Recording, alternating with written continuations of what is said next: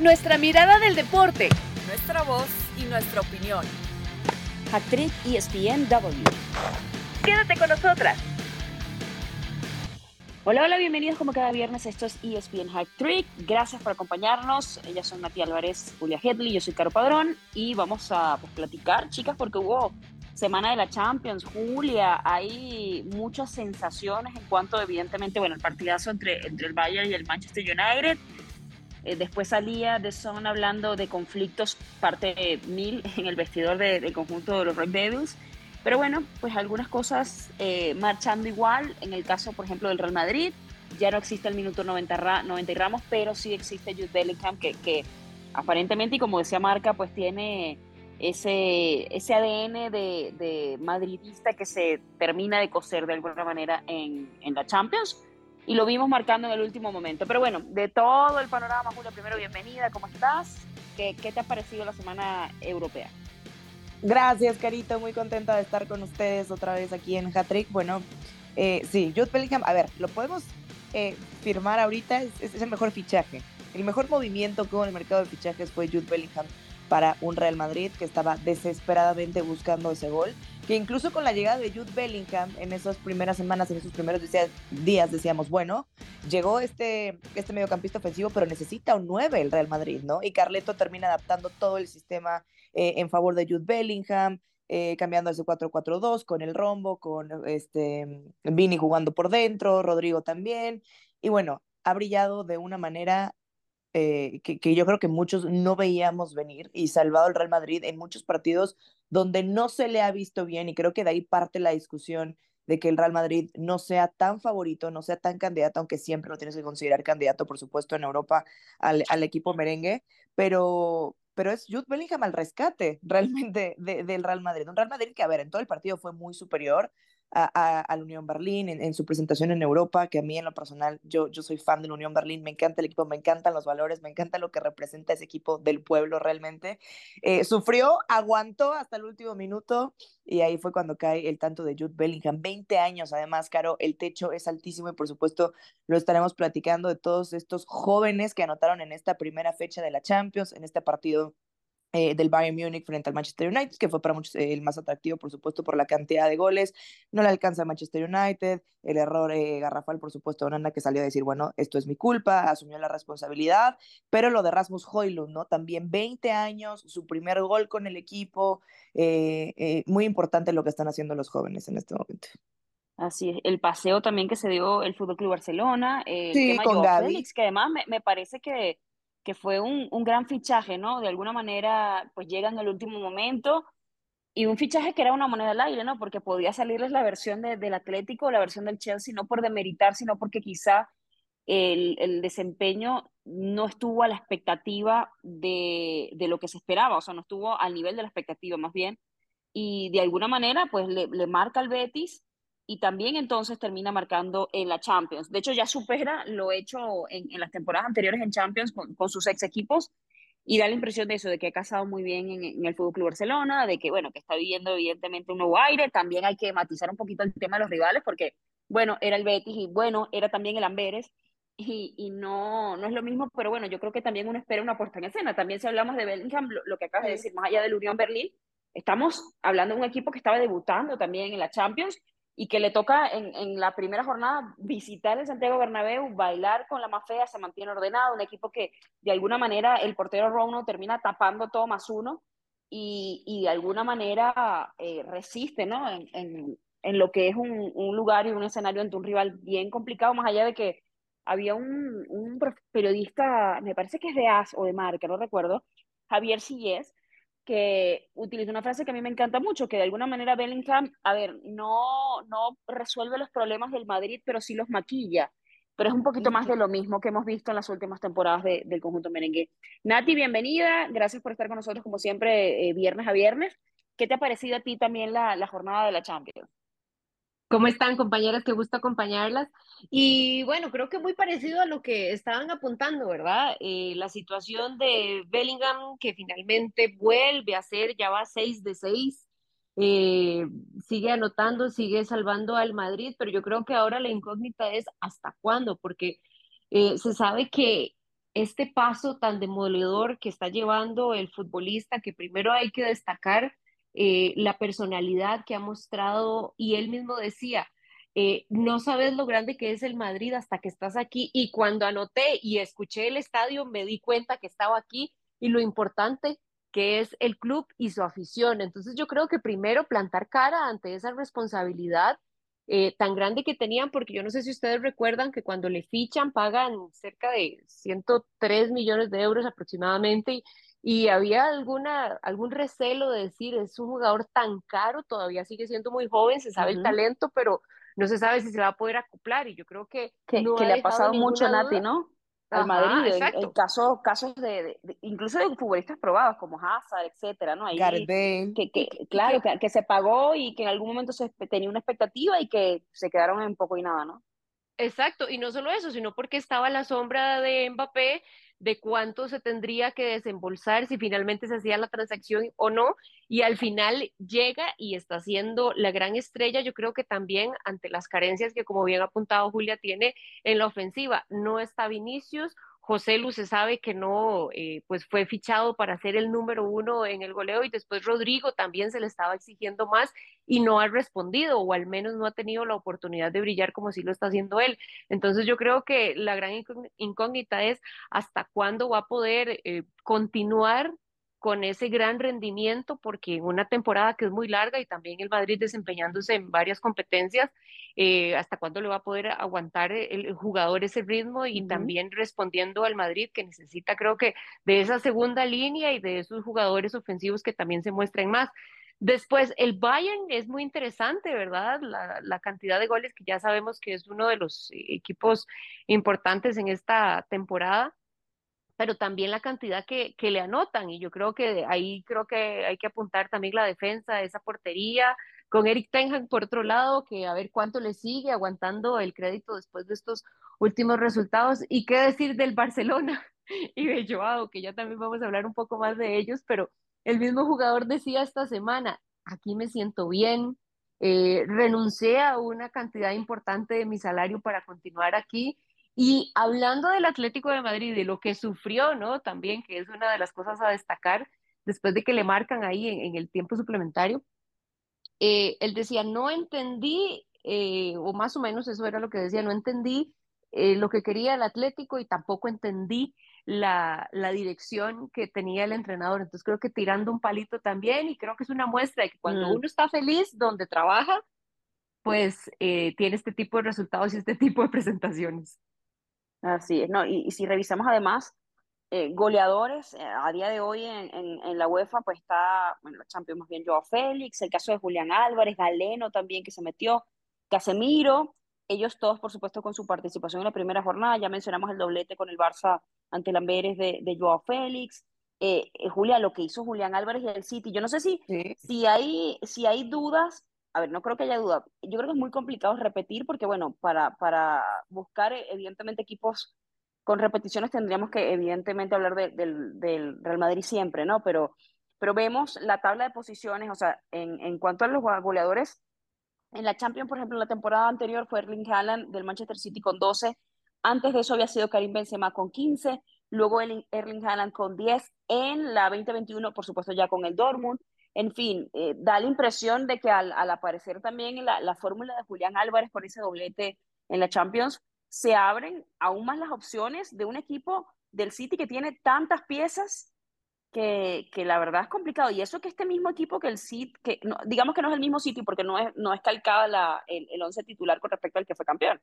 Pero sí. este equipo siempre logra, digamos que probar que puede ser favorito otra temporada más, en este caso.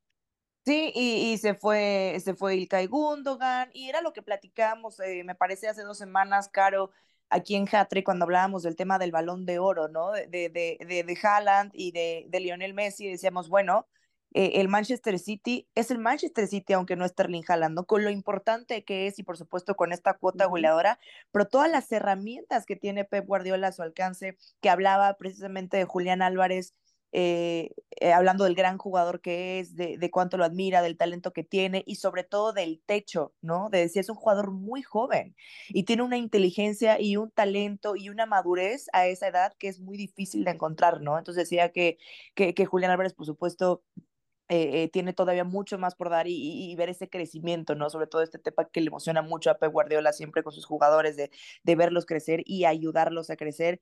Y es el tema de lo que hablábamos de los jóvenes. Pero obviamente el Manchester City, el actual campeón de la Champions, tiene que ser el principal candidato, ¿no? El principal favorito, por supuesto, a volver a levantar la orejona. Sabemos que cada temporada es complicado. Eh, también me parece eh, eh, adelantado decir eh, el Barcelona, porque como tú decías, hay que matizar, ¿no? Los, los rivales uh -huh. en, esta, en esta fase de grupos. Además, un Barcelona que sabemos cómo le ha costado la fase de grupos en, en, en las últimas temporadas. Bueno, de deja tú Europa en líneas generales, ¿no? Más allá de esto. Hasta, sí, no, y, y, de ahí a Europa y Europa adiós también, ¿no? Eh, que bueno, también tuvimos eh, ya la, la, primera jornada en Europa League. Eh, y, y, lo que yo quería apuntar, eh, Nati y Caro, era en esta primera fecha de, de, de la Champions en esta primera jornada de la, de la nueva temporada, ocho jugadores de 20 años o menos anotaron en esta primera jornada. Matthijs Tel con el Bayern, el partido frente, al Manchester United, ya hablábamos de Rasmus Højlund, 20 años, Matthijs Tel tiene 18 años, Kelsey con el Shakhtar, 19, Glock 19 con el Salzburg, Gaby 19 con el Barcelona, Gaby que bueno, ha roto los récords eh, con el Barça, con la selección española, pero cuidado porque ahí viene la miña mal, ¿no? Ya rompió ese eh, del jugador más joven en debutar y anotar con la roja, y veremos entonces con el Barcelona también se vuelve a romper ese récord muy jovencito, 16 años, eh, Barrios con el Atleti, 20 años, Jude Bellingham, por supuesto, Benjamin Sesko, que a mí es un jugador que, que, que me encanta, estaba en el Salzburg, el esloveno, llegando ya con la promesa desde hace un año de estar en el, en el Leipzig, por supuesto, ahorita en la Bundesliga, que yo creo la va a romper, lo está haciendo muy bien esta temporada. Eh, ahí están, ahí están los jóvenes, ahí está esta, esta nueva generación de futbolistas diciendo presente en esta primera fecha eh, de la Champions y también, por supuesto, en, en Europa League. Ahí está Florian, uh -huh. Florian Betts con el, con el Bayer Leverkusen, un gran equipo el que tiene, el que tiene Xavi Alonso que terminó goleando 4 por 0 al Hacker en esta primera jornada. Sí que creo que hay muchas cosas a destacar, aunque es muy pronto para, para adelantarnos a ver qué va a pasar en las siguientes etapas de esta Champions. Sí, totalmente, porque bueno, falta la salud de los jugadores, etcétera, ¿no? Y, y también que empiezan a cambiar un poquito los planteamientos, los rivales. Eh, Nati, pero lo que dice Julia es muy, es muy cierto, ¿no? El tema de que aparezcan jóvenes cuando hablábamos de, bueno, ya no está Karim Benzema, es decir, cada, cada equipo o, o, o esta fase empieza a perder piezas y uno siempre tenía la duda de quiénes son los sucesores, ¿no? Yo, y ya, yo no está Messi, mucho, ya no está Cristiano. Claro, uh -huh. ya no está Messi, no está Cristiano. Uh -huh. De hecho, creo que, que ay, en estos días leí, creo que era, um, bueno, ahorita les doy el, dato exacto, a ver si Rodri, nuestro productor, nos no los puede dar, de un jugador que marcó, me parece que fue Lewandowski, que terminó marcando y se convirtió en el jugador en activo con más goles en este momento en la Champions. Y eso habla de, de bueno, se necesitan caras nuevas, se necesitan otras cosas y sí siento que va todo como por buen camino, es decir, viene un relevo importante de, bueno, está la, la conversación, y lo mencionaba Julia, que, que la hemos tenido varias veces, de, mm, de quién debería, por ejemplo, ganar el tema del balón de oro, y aparece Haaland también en la ecuación, y lo hemos visto, a ver, ha sido dos temporadas, claro, y, y dos temporadas, eh, ha sido eh, máximo goleador de la Champions, a la edad que tiene, superando además los récords que han tenido figuras como Messi como Cristiano. Eh, yo no sé si sí. porque no lo hemos nombrado, el caso de Mbappé también y, y del conjunto del PCB, eh, qué va a pasar, del PSG, perdón, qué va a pasar con, con, el equipo y si el equipo ahora, que digamos que no hay piezas incómodas, me refiero directamente a Neymar básicamente, y que bueno, que, que Mbappé se puede sentir como, bueno, dueño y, y señor del equipo, si ahora se le toma en cuenta en una primera línea el conjunto de París como para decir, bueno, también son candidatos. Yo creo que no, porque creo que hay muchas cosas que tiene que todavía ajustar eh, con, el tema de Luis Enrique, el nuevo técnico, Henry, pero también es un jugador que tenemos que, que destacar. Bueno, y yo creo que es, primero eh, se necesitaban estas figuras, ¿verdad? Y se necesitaban darles más minutos para que empezaran a destacar. Ya vos hablabas de Lewandowski, 35 años, que si bien le alcanzó la temporada pasada para ser goleador, ahora llega al lado de Joao Félix y creo que eso ha sido una de las cosas que también ha llamado más la atención. Creo que la sinergia y el compañerismo que están teniendo y eso va a ayudar indirectamente también a Lewandowski, por supuesto, porque se va a sentir eh, más acompañado, va a estar más arropado y Joao también va a tener eh, ese apoyo que necesita para continuar destacando. Después, Mbappé, yo creo que esta temporada ha sido complicada para eh, este PSG, creo que el, inicio y también em, buscar encajar o poder desarrollar o desplegar lo que quiere Luis Enrique, creo que no ha sido fácil. Eh, es el llamado sin duda alguna para tirar ese carro por parte de, del PSG. Después hablaban ustedes también de Julián.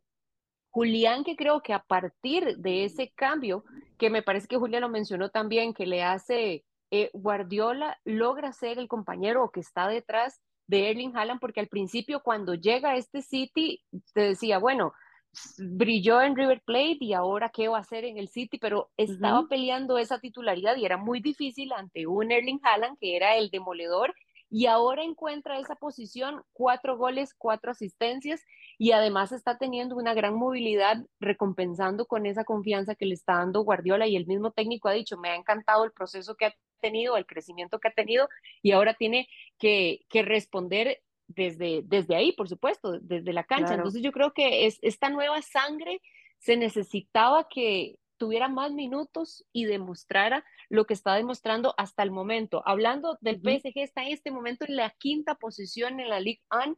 Yo creo que después de cinco partidos jugados, ver a un PSG en esa posición y ver a un Mónaco en, en el primer lugar, creo que habla de lo, también lo que le ha costado a este equipo acomodarse a lo que, a lo que le está pidiendo ahorita Luis Enrique.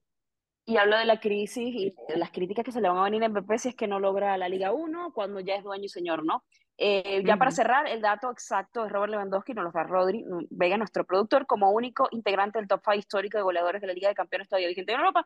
Básicamente lo que les había dicho, pues de los goleadores, pues el único eslabón ahí que queda vivo todavía en Europa.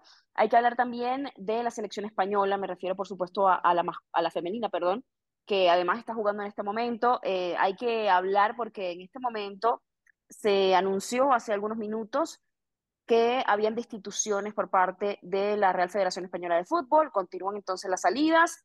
Hicieron oficial la marcha del director de integridad, eh, Miguel García Cava. En este momento pues ya se había eh, anunciado también la partida de Andreu Camps, que es ex secretario general de la Real Federación Española de Fútbol, y también el propio, el propio Víctor Franco, el presidente del Consejo Superior de Deportes, ya había dicho que, bueno, que iban a haber evidentemente cambios y que el gobierno además iba a meter la mano ahí porque estaba exigiendo a la federación que sí, que hicieran los cambios que eh, exigieran las jugadoras.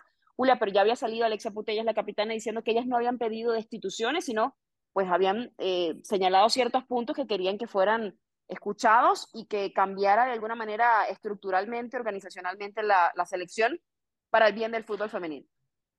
Sí, la situación eh, se, se, puso tensa previo a esta convocatoria que todos sabíamos que, que venía pues, después de la Copa del Mundo. Este grupo de jugadoras eh, saca un comunicado y dice, bueno, nosotras no queremos ser convocadas, lo pidieron específicamente, se hace la lista, Monse Tomé las convoca, entonces en esta eh, rueda de prensa Monse Tomé dice, bueno, yo estoy pensando solamente en lo futbolístico, entonces yo voy a convocar a las mejores. No sé si vieron ese video cuando están eh, llegando eh, a, esa, a esa concentración en Valencia, pero parecía un funeral. Tú veías la cara de las jugadoras y decías, estas mujeres fueron campeonas del mundo hace un mes y tenían unas caras eh, largas, e incluso Misa llegando al hotel, eh, la prensa alcanza a preguntarle, Misa, ¿quieres estar aquí? Y Misa solo voltea y dice, no, y se va al hotel. Es que lo que lo que pasó con eh, Jenny Hermoso y todo esto, Julia, me pareció muy fuerte. Y, no, y es que ellas decían, ¿protegerla de qué? ¿De qué si claro, ella es un ambiente no seguro? Se convoca, no se le convoca a Jenny porque hay que protegerla y entonces Jenny saca un comunicado y, y dice, bueno, ¿protegerme de qué? Si todo está bien. ¿No? Claro, si el ambiente es seguro para las demás. Todo está bien, no, es un gran ambiente dentro de la federación, ¿por qué me tienen que proteger? Y, y de ahí viene todo. Desde todo punto de vista. Claro, y las, las peticiones que, a ver, lo sabemos, empezaron desde hace un año con las 15, como ya es este, este famoso eh, apodo que les han puesto, ¿no? Las 15 que, que pedían mejoras Y entonces todo esto se empezó a distorsionar porque la misma federación hace público este, este correo, esta carta que mandan las jugadoras eh, para exponerlas, por supuesto, al público y la gente diciendo, bueno, estas niñatas caprichosas que están pidiendo que destituyan a nadie. Alexia Putellas lo dice muy claro en estos días, ¿no? Dice, nosotras no dijimos quiten a tal, no ponemos ni quitamos a nadie, nosotras no pedimos que destituyeran a nadie. Hace 15 años las peticiones eran en pro siempre de la selección femenina y de que mejoraran las condiciones y, y, y, y obviamente eh, sin comparar en el masculino en relación de salarios, pero, pero sí de, de la estructura de la federación, ¿no? De que se les ofreciera eh, la misma cantidad de nutriólogos cuando hacían viajes, viajar en avión en una euro en la que podrían haber sido contendientes, se termina eh, lesionando a Alexia Putellas, pero en la que llegó lejos la, la, la selección española, decían, bueno, ven, queremos venir a, a, ganarla, no a competir, porque somos la única selección que está viajando en camión, ¿no? En autobús. Y... Entonces, eh, vienen todas estas peticiones y a raíz, por supuesto, de todo lo llené hermoso, y lo platicábamos eh, en algún momento tú y yo, Caro, en Sports Center, de, de decir, híjole, este grupo tan talentoso de jugadoras, uh -huh. eh, pero ¿qué pasará eh, si ganan el Mundial? ¿No? Si ganan el Mundial, entonces se dirá que es gracias a toda esta estructura que está detrás o que es gracias a ellas y entonces será en pro o en contra de toda la situación que están atravesando con Jorge Vilda, eh, con Luis Rubiales. Y al final termina para, para bien y para mal pasando lo de Jenny Hermoso, porque tenía que verlo todo el mundo para que esta bomba era, era cuestión de, de, de tiempo para que terminara explotando, bueno, ¿no? Y pero, pero lo vio todo el mundo y todo lo que pasó, o sea, lo que, ya lo, yo sé que no es el tema y ya lo hemos hablado acá en, en, en iba a ser en Porcenter, en Hattrick, pero sí. Algo que vio todo el mundo y que ha sido incluso para señalarla a ella, cuestionado.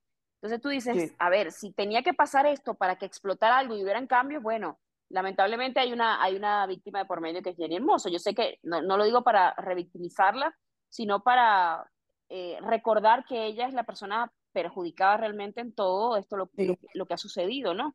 Porque la, la, que está incómoda, la que ha tenido que ser juzgada, la que ha tenido que, es ella, no, no los demás. Porque el, el, el, el Rubiales, bueno, él fue el que se equivocó, entonces pobrecito Rubiales, ¿no? Bueno, ay, se equivocó, sí. pobrecito. Bueno, sí, realmente tiene que correr sí. con las consecuencias de la equivocación.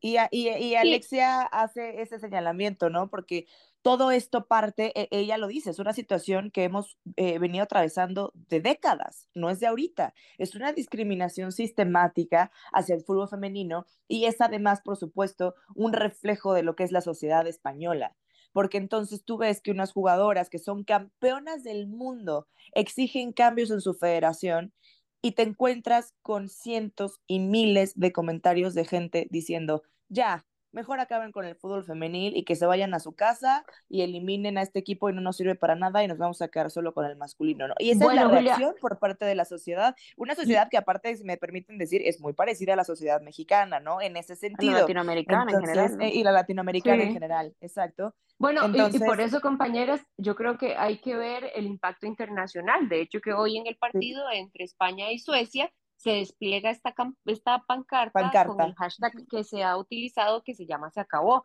Nuestra lucha es una lucha global, es lo que han dicho ambas elecciones antes de que inicie este partido y es que también como muchas han dicho alrededor del mundo eh, en declaraciones respecto a esta situación es que cada federación, cada selección y cada equipo de fútbol femenino en sus ligas siempre tiene sus luchas, ¿no? Entonces yo creo que eh, hay que ver el impacto internacional que también está teniendo esta situación de la selección de España, que a mí me parece que tiene mucha tela que cortar, que ha tenido que ser una negociación entre tres partes, la federación, el Consejo Superior del Deporte allá en España y las muchachas para finalmente pues llegar a alguna conclusión. Y creo que todavía falta porque me parece o me da la impresión de que muchas no están contentas con Monse Tomé después de las declaraciones sí. que han hecho, porque ella fue parte de ese grupo que aplaudió a Rubiales en esa audiencia que dio el expresidente y le preguntan, bueno, ¿por qué aplaudiste? Y ella, no, porque eh, me pareció que al final cuando me dice vas a ser o podrías llegar a ser la seleccionadora de España y por supuesto que eso no va a gustar en las jugadoras, ella llega a la selección por Jorge Vilda, tenía cinco años de estar trabajando con, con, las muchachas y después se une a este cuerpo técnico. Entonces yo creo que también que está es ese mismo, malestar. ¿no? Tal vez. Exacto, sí. hay, hay, hay, y, hay, como malestar y después de ver sí. la convocatoria que ha hecho y en la forma que ha hecho que dicen, no, se les se les comunicó y las mismas futbolistas dicen, no, no nos comunicaron realmente. Claro. Entonces, ahí sigue cosas irregulares. Y Monse Tomé, que eh, paréntesis, es a quien Jorge Vilda también en esta imagen, el, la celebración el Mundial, eh, le toca el pecho y bueno, es parte de, este cuerpo técnico. Ahora, también recordar que entonces se hace la convocatoria y, y, el mismo Víctor, el, el CCD, dice, bueno, si no van, yo no tengo, lo siento mucho, pero se va a aplicar la ley, ¿no? Entonces, ¿cuál es el castigo por no acudir a una convocatoria con tu selección? Hasta 30 mil euros de multa y la inhabilitación de, de 2 a 15 años. Podrían quedar inhabilitadas hasta 15 años. Entonces, por eso van todos con la cara larga. Eh, a la convocatoria. Sí, porque van con coerción. claro, viendo, legalmente cuál era, cuál era eh, la vía correcta para evitar esta convocatoria, por supuesto en la federación muy apresurados porque es, un partido muy importante frente a Suecia, además las dos mejores selecciones en el ranking FIFA eh, femenil actualmente. Entonces, viendo las opciones, de hecho sí hay jugadoras eh, que, que, salen de la convocatoria, ¿no? Que, que son Mapi León, Patri y Claudia Pina, que estaba convocada con la selección sub-23 también en la concentración en Valencia. Ellas sí abandonan la concentración y dicen, eh, bueno, también con apoyo de su club, el Barcelona, que siempre ha estado como, como ahí atrás diciendo, eh, bueno, teniendo a sus jugadoras, ¿no? Ellas dijeron adiós, entonces eh, se, se les liberó, por decirlo así, sin ningún Julia, Patri y, y, Mapi que ya habían renunciado, que fueron parte de esas que no regresaron, y ellos dijeron, exacto, siguiendo con, con esta línea que ya manejábamos, continuamos porque volvemos y no vemos todavía los cambios que habíamos exigido en ese momento. Y, y además les digo una cosa, yo siento que el tema de Tomé obviamente pasa por, por, bueno, a ver, tienen encima las fechas, digamos que la segunda al mando era ella, lo más lógico, y además estás poniendo una mujer, a ver, sigue siendo aliada, del proceso anterior, que es, creo que es lo que están también peleando las chicas, porque a ver, eh, el que defiende y aplaude a alguien y, sigue siendo parte del proceso, pues todavía tiene de alguna manera toda esta gente poder de, decisión, poder de influencia. Es, difícil creerle también, ¿no? Claro, y no, y no terminas cambiando y además, a ver, es lógico que ellas no se sientan seguras bajo esas mismas condiciones porque tú dices, a ver, el que eh, no solamente era uno, es, es, parte de un ambiente claro. que se vuelve tóxico, y la creencia de la sociedad por ser mujer, ¿no? No, no, imagínese eh, la charla previa al partido. Nati, a mí me parecía...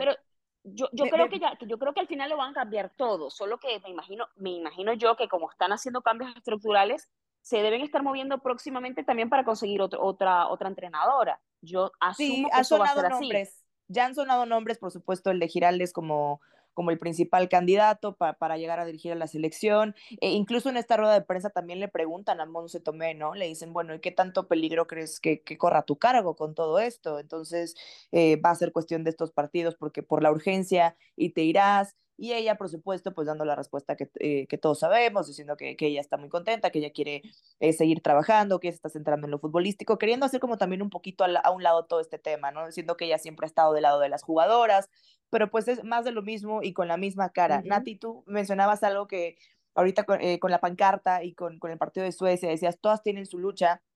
Eh, Kosovari Aslani, desde, eh, desde antes exjugadora aparte de, del Real Madrid, que conoce además todo este sistema dentro del fútbol español, eh, decía, haremos algo, no habían comunicado qué, ¿no? Pero estamos con ellas y va, va a haber eh, pues algo, algo previo al partido, ¿no? Al final se unen eh, con esta pancarta, pero yo también leía las declaraciones de Lindal, de la arquera, la arquera sueca, que es la, la selección mejor ranqueada en este momento, y ella decía, estamos con ellas, pero yo no me puedo imaginar que esto pasara en Suecia, ¿sabes? O sea, lo de Luis Rubiales no tendría cabida jamás en, en, en, nuestra federación, en nuestra selección. Claro, pero por el tipo de sociedad que tienen también. Claro, ahí nos vamos a, de la sociedad. claro, ahí nos vamos a temas culturales que, que además yo siento que para que una cosa va con la otra eh, y para que hayan cambios eh, culturales importantes, siempre hemos hablado de la reeducación, de la propia primero, porque uno tiene que responder primero por uno mismo y por los errores que ha cometido en el pasado y corregirlos. Eh, corregir en la manera en la que habla, en la que nos expresamos, en la que somos solidarios los, las unas con las otras, y yo sí siento que, bueno, obviamente parte de, porque es parte de, la misma sociedad que, que, digamos, de la que nos funda, ¿no? En el tema de España, y todavía se tienen que dar muchos pasos, pero yo siento que este tipo de luchas y este tipo de movimientos terminan eh, evidenciando eso. A ver, vamos a cuestionarnos entonces qué consideramos un acoso o no. Vamos a, a, a, considerar cómo tratamos a, una, a una persona víctima de acoso. Eh, vamos a, tratar de, de, meterlo en la conversación porque hablándolo es que se terminan al final cambiando las cosas. Bueno, es uno de los pasos, ¿no? No solamente eso, pero por lo menos un paso. Chicas, ¿y qué, ¿y qué logro, chicas? nada más para decir, ¿Qué, ¿Qué logro hemos tenido a nivel colectivo las mujeres que no es a través de una lucha? Siempre nos ha tocado, entonces claro. estamos con las muchachas. Y en este momento, mientras estamos hablando, está el partido. Eh, cuando empezamos este podcast iba 1-1, España metió el 2-1 con Eva Navarro que entró de cambio y Suecia ya lo empató con Hortig 2-2 en el minuto 82, ahorita están en el 88-89 aproximadamente. Jugándose para Juegos Olímpicos nada más. Así es. Dicho esto, vamos a hacer una pausa y tenemos también que hablar de la Liga MX. Ya regresamos. Actriz ESPN Double. Bueno, regresamos justo para hablar del torneo de la Liga MX y hablar de ese partido entre Querétaro y el conjunto de América, un partido pospuesto de la 2. Recuerden que habían temas en ese momento de la cancha de la corregidora. Se termina jugando un partido con mucha, mucha polémica que termina dándole la victoria al América y que se ah, eh, hace del liderato del torneo, le saca un punto al Atlético de San Luis, son 17 para el conjunto americanista, 16 eh, para el Atlético y Juárez está con 15, ellos son el 1, 2 y 3. Por cierto, habrá, habrá también clásico regio entre el 4 y el 5 este fin de semana, pero bueno, hay que platicar justamente de ese América que que termina ganando con una polémica porque, bueno, Lichnowsky, que termina además eh, permitiendo básicamente el gol eh, de Murillo en, por parte del Querétaro, termina haciendo el gol del Gane para el conjunto americanista con mucha polémica porque se, se recuesta de alguna manera eh, sobre un jugador, se revisa la jugada y se decide que sí, que sí era válido, en fin, una jugada con mucha polémica. el tema es, Nati, es el mejor equipo en este momento del conjunto del América. Ayer teníamos el Sport Center Héctor Huerta y Héctor planteaba algo que me parece maravilloso, que él decía, para mí es el Atlético de San Luis porque hay que ver qué haces con los elementos que tienes. Si el, Atlético de San Luis con menos elementos, pues estuvo dominando eh, la mayor parte del torneo, ya estamos hablando de una fecha 8, que estamos más cerca ya de, ya pasamos digamos que el Ecuador de, de lo que es la temporada regular, y de alguna manera tú esperas que la América esté peleando los primeros puestos, no así un equipo del Atlético de San Luis. No sé cuál es, cuál es tu visión, Nati. A ver, si uno diría, bueno, el que mejor juega es eh, el Atlético de San Luis, el que ha empezado a jugar mejor es el América, porque también, si uno ve la tabla, uno dice, bueno, el, mejor es el América porque está de líder en este momento. Si bien es cierto, si bien este otro partido del Atlético de San Luis que puede recuperar ese liderato, es un punto de diferencia, ¿verdad? Creo que el América, si también nos regresamos un poquito, de esos partidos que tuvo como local, solamente pudo hacer 14 puntos. O sea, no, no venía bien, no estaba jugando bien. Empezó a ajustar, creo que esas piezas principalmente en defensa, ya hablábamos de las tres bajas esta semana que tuvo. Después, quienes comandan em, la, la defensa central con Ramón y con Igor, que está siendo protagonista, que yo creo que nadie imaginaba que iba a caer. Nadie. Se, en criticó tanto en algún momento se dijo, burlas. son las bajas. Hubo burlas. sí, claro, en algún momento se dijo, ay, sí, vamos a ver dónde, se va, dónde lo van a poner, este no va a jugar nunca. Resulta que lo ponen, ya yo mencioné el tema de, del gol que le hace Querétaro, pero de alguna manera, pues sí ha encajado muy bien en los planes del América y le ha venido bien. En una América que siempre, eh, lo vimos en la temporada anterior y lo estamos viendo en esta temporada, hay muchísimas lesiones.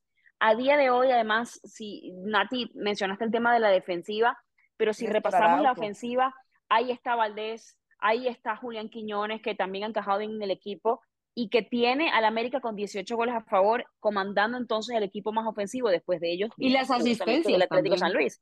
Ajá, también. Sí, bueno, ya, Perdón.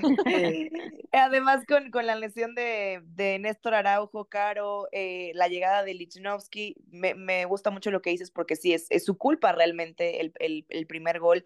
Termina corrigiéndolo con polémica, eh, entrando en ese tema. para mí, yo creo que para todo el mundo, claro que hay una falta, incluso el árbitro la marca y, y pasa algo muy raro porque entonces después ve al bar y se da por, por válido el, gol, ¿no? Una América que, dejando de lado esa polémica y dejando de lado los goles, le costó mucho el partido frente a Querétaro y que venía de un clásico nacional donde dominó por completo a las Chivas y ahí nace la pregunta de, bueno, Entonces, eh, este es el América de verdad, ¿no? Eh, el América que, que, a veces le cuesta resolver y es entonces el rival y entonces Chivas eh, fue muy permisivo y no es que América fuera tan dominante, pero para mí tiene un aparato ofensivo que no, que no existe en otro equipo en, en, en la Liga MX, que, uh -huh. que debería realmente dominar con mucho mayor facilidad. Lo que vimos frente a Chivas debería ser lo que, de, eh, lo que deberíamos de ver eh, en cada jornada, ¿no? Frente a cualquier equipo, que además debería eh, en el papel costarle mucho menos que, que, el subcampeón del fútbol mexicano, que también tiene, tiene muchas, muchas cosas